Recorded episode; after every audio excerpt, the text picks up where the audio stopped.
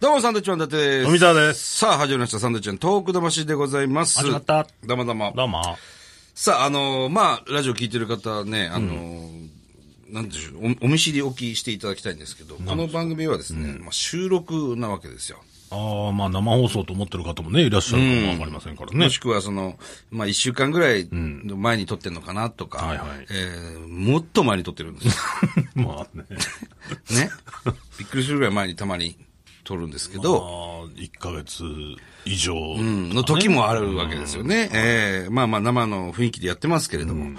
なので、そのまあいろんなメールくださる方多いんですが、はい例えばこんなイベントあるんですよとかっていうね、はいはいはい大事なメールあるじゃないですか。ありますねそういう情報はできれば、できれば2ヶ月ぐらい前にいただければ、えー我々発表できるかなというまあそうですね生意気なことですけどもせっね。かくね、情報をいただくのにそれ発表できないとなるとね、そうなんですよもったいないですから。ええで、あのーもう終わってるイベントとかね、あのますからーねこれ発表したかったな、みたいなのが多々あるので、はい2ヶ月前に教えていただけると助かります。はいすいません。お願いしますはい。えーそんな中メールいただきました。こちらです。えーペンネームエリリンさん。ありがとうございますありがとうご。ざいます。えーポッドキャストで東北魂聞いてますよ。えー面白く、時には胸が詰まるような気持ちになります。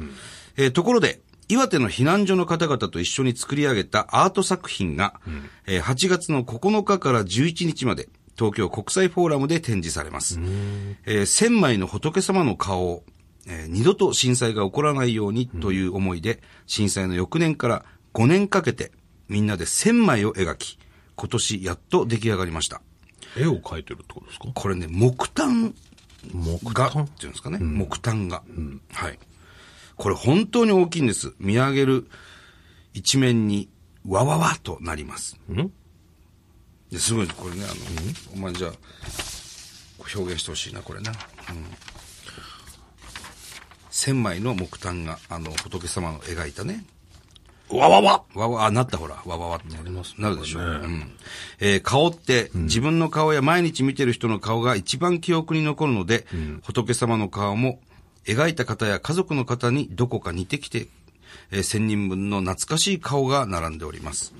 私はこのプロジェクトに関われてよかったです。岩手の参加者の方から、一度きりのワークショップではなくて、千枚になるまで何度でも来てくれるのが嬉しいねと言っていただけたこと、少しずつ進んできたからこそ、途中途中で経過を発表できたこと、たくさんの方にご賛同いただけたこと、岩手の高台から見た風景忘れません。どんな思いで皆さんここに逃げたんだろう。そう思って本当に辛くて怖かった。だからいつの、いつかの東北魂で、震災のあれって本当なのかな？テレビって大げさだからね、と 言われた方の話の時は悲しくて涙が出出ました。まあそういうメールありましたねありましてね、我々の番組でね、読ませていただきました。えー話がそれましたが、お二人が近くにいらっしゃることがあれば、ぜひ生でご覧いただきたいと思います。入場は無料でございます。ぜひ来てくださいということでね、8月9日から11日まで、えー東京国際フォーラムで、千人仏プロジェクトという、こういうイベントのね、こんなんありますよというメールをいただきました。うん。ねすごいですね、これ迫力が。もう正確には1006枚。そうですね。ですねはい。巨大な掛け軸となってですね、東京国際フォーラムで、えー展示されるということでございます。これね、写真が、ここ手元にあるんですけど、はいもっと、なん、ちゃんと貼ってあげればいいのになっていうのは、で、ちゃんと貼ってるでしょ、これ。下の方が床、床、ああ、これ、これ見てよ、これ、これ。ああ、こっちね。こっち、ああ、これは、い床にだらんとなってねえから。やこれはこの写真、これはね、床に写真が何枚か実は、あの、ありましちょてね。っと長めだからちょっと床の方にね、はいはいはい。かなりの数のね、仏様なんかが、これは天井が低いところで展示してるとこうなるんですね。こういうね、そうそうそう。国際フォーラムは天井が高いから全部これこれこれこれ、そうそうそう。こうなるとすごいですよ。ねえ。うん。いや、すごいあの、迫力がありますね。幅14メートル、高さ7メートル。すごいですよね。7メートル。うん。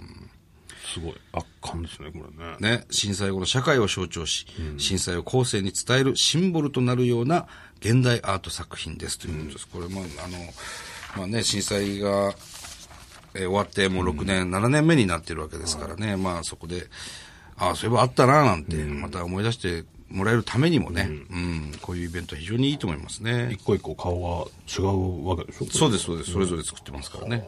見てみたいですね、これね。ね。はもう二度と震災が起きないようにっていう、願いを込めて。そうです、作ってくれたんですね。はいさあ、じゃあ、鳥さんの方からメール行きましょうか。はい。うん。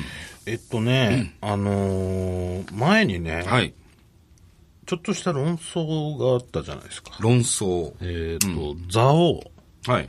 は、あのー宮城のものか山形のものかっていう、うんそれについてのメールが、はいえーたくさん、たくさんでもないですけど、いただきましたんでね。はいえーまずはこちら、3日住んだら浜っ子さんより、はい、どうも。横浜から始めまして、はいえーラジオ宛てにお便りなど書いたことはありませんが、蔵王の件で私の見解を聞いていただきたく、こちらに送ります。ああ、蔵王ね。忘れてた宮城蔵王なのか、山形蔵王なのかっていうやつですね。はいはい、ありましたな。うん。私は東北にかなりシンパシーがあります。はいというのは、母方が東北なんです。うん。私は神奈川、東京と育ちましたが、はい山形出身の祖母と同居していました、えー祖母から多大なる影響を受けて育ったと思います。はい。おしんは自分だと言っていました。それはさておきち違うでしょうからね、それは。小さい時行った山形のイメージ、はい大人になってから何度か訪れた蔵王、すべて山形だと思っていました。はい。実際山形市内から車で30分ほどで行けます。はい。ところで私は蔵王温泉のファンです。えー普通の温泉は入ると1日2日調子がいいんですが、蔵王温泉は1週間ほど調子がいいです。お多いですね。なので、温泉、スキー、樹氷と観光という意味では、山形蔵王に軍配です。という。はあ。まあだからその、山形によく行ってたからっていうことでしょうね。まあまあまあね。これが宮城だったら多分宮城蔵王っていうふうに言うでしょ、この方は。ねどうなんでしょう。あいやこちらの方、ラジオネーム、岩手の山男さん。はい、どうも。岩手に住む登山を愛する30代です。はい。えー先日の放送で、蔵王は宮城なのか山形なのかという論争がありましたので、はいはい初メールいたしました。登山をしている者としては、蔵王は宮城県の山という認識です。ほらほら、来た。理由は日本百名山に選定されている山のうち、はい宮城県は蔵王ただ一つしかないからです。山形は鳥海山う。あ、鳥海さん。や合山、ガッサン。朝日連峰はいなどの名峰があり、そう。えー数あり、えー蔵王押しなどしなくても十分なほど人が人の集まる山があるからです。また、蔵王のシンボルと言うべき岡間は、ね伊達さんの言う通り宮城県側に位置しており、そうですよ。蔵王に登って岡間を見ない人はいないので、宮城県側がメインと考えて良いのではないかと思います。私は東日本大震災以降、東北にはビーチがなくなり、海の方に遊びに行く機会が減り、山登りを始めました。はい。山に登りながら、下山後は各県のご当地の温泉や料理を楽しめるのも山の魅力です。皆さんも山さございねなるほど来。てねっていうことね。そうなんですよね。はい。岡間もあるし、岡間もあるし、宮城じゃないのっていうね、意見でございます。蔵王町という町もあるし、宮城はね。ね。えーちなみにですね、はいえー番組調べでは、3票が山形、はい。2票が宮城、その他10票以上が、いいじゃん、どっちだって。なんだおい。興味ねえじゃんか。10票以上。えいや、そんなこっちはもうさ、いや、ほんで番組調べが少ない。3票とか2票とか。ー15票。ね。もっとたくさんに聞かなきゃダメですよ。まだ、こちらね。もう一つあのー付け加えさせていただくと、樹氷がね、ザオは見れますと。で、樹氷ロマンっていう非常に美味しいお菓子がありますよというふうに、この間ね、ラジオで発言したところ、えー事務所の方にですね、樹氷ロマンが大量に届きました。ありがとうございます。ありがとうございます。美味しかったです山形の会社です。ね樹氷ロマン美味しかったです。ありがじゃあもうとうございます。山形でいいです。山形でもいいかな。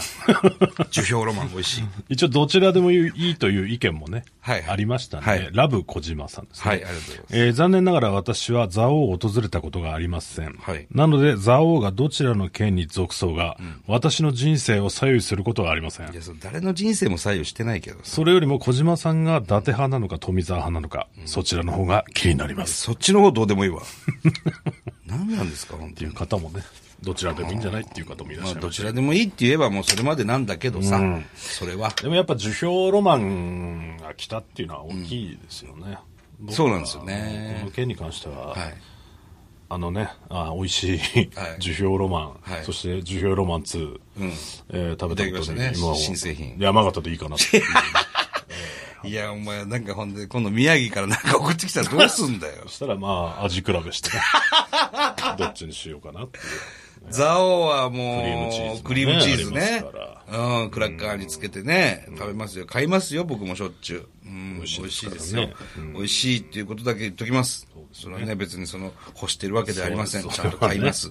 樹氷ロマンも買いますから、これから樹氷ロ。マンね、バクバク食べてしまいましたよ。ね、美味しいですからね、あれね。うん。いや、ありがとうございます、本当にね樹。氷ロマン、樹氷ロマン2ありましたけど、はい僕は1の方が好きです。いい言わなくていいよ。両方美味しかったって言えよ。いただき物だろ、ね、美味しかったです。2はね、なんか蕎麦粉みたいな。ね蕎麦粉？そ蕎麦が入ってそばがね、入ってるっていうね。斬新な。美味しかったですよ。うん。はい。ということでございます。はい。えー番組ではですね、引き続き、えー東日本大震災に対するあなたのメッセージを受け続けます。はい。えー、はがきの方は郵便番号100-8439日本放送サンドイッチマンのトーク魂まで。はい。あの、まあ、この夏、えー、遠く行きましたよ、みたいな。何か食べて、これなら美味しかったですよ。こんなお土産がありましたよ、なんていう話もそういう情報もねし。たらいいですね。夏休み子供をここに連れてきましたよ、みたいなさ。いいじゃないですか。ね、うん、そういうおはがき、えーメール待っております。はいまた来週です。バイビー。